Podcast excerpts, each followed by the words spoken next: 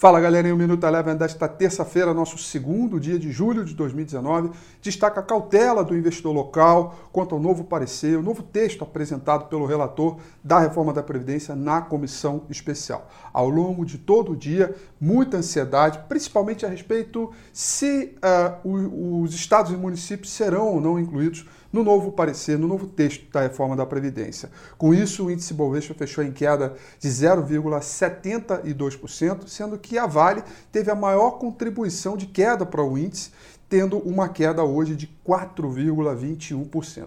Isso porque a CPI do Senado aprovou o texto que indicia 14 ex-diretores, inclu incluindo o Fábio Schwartzman, né, ex-presidente da Vale, é, sobre a, o acidente em Brumadinho. Os investidores ficaram extremamente desconfiados, as ações da Vale caíram forte e acabaram contribuindo negativamente para o índice Bovespa.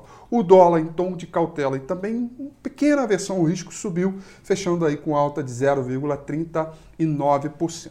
No mercado internacional, commodities também pesaram, petróleo caiu mais de 4%, o dia seguinte, após a reunião da OPEP, com é, falas de preocupações de, da desaceleração da economia global e problemas com a demanda, não só para a questão da oferta, mas também em relação à demanda do petróleo, caiu forte mais de 4%. O S&P 500, um tom um pouquinho mais brando na trégua entre Estados Unidos e China, permaneceu em alta boa parte do dia e fechou em alta de 0,29%.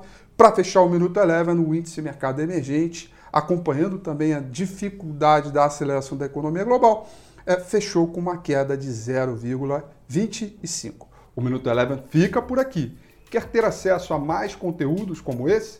Inscreva-se em nosso site www.elevenfinancial.com e também siga a gente nas redes sociais. Eu sou Rafael Figueiredo e eu te espero no próximo Minuto Eleven.